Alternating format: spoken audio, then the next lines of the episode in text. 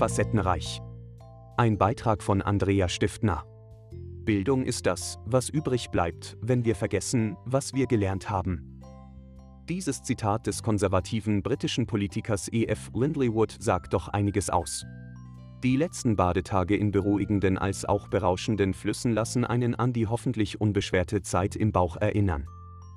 Neben spontanen Besuchen und Begegnungen mit verschiedensten Menschen in verschiedensten Berufen und verschiedensten Lebenslagen im alltäglichen Leben, erleben groß und klein die Realitäten, die theoretisch und praktisch im Tun ausprobiert werden können. Auch selbst erinnert man sich am besten an die emotionalen Momente im Leben als Kind, die einen auch zu dem gemacht haben, was wir jetzt sind.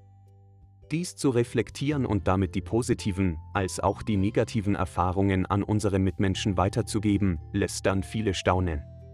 Bewusst neue Wege beschreiten, wenn man fällt, wieder aufstehen, sich beschützt und erwünscht zu wissen, aufgefangen werden, sich liebevoll verstanden fühlen. Einfach da sein und so sein dürfen, wie man ist. Das wünscht sich ja jede Seele auf Erden, oder nicht?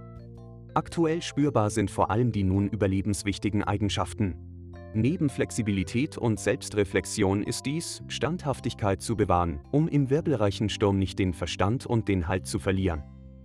Gute soziale Netzwerke sind schon immer ein tragendes Element, auch mal traurig und wütend zu sein. Lassen wir wieder Anerkennung und Liebe jedem Lebewesen zukommen, dann wird die Welt mit jedem von uns mit seinen ansteckenden Lichtern wieder heller ehrlicher, authentischer, zukunftsfreudiger und williger das Beste im Leben für sich und seine Nachkommen und deren Umgebung zu schaffen und zu leben.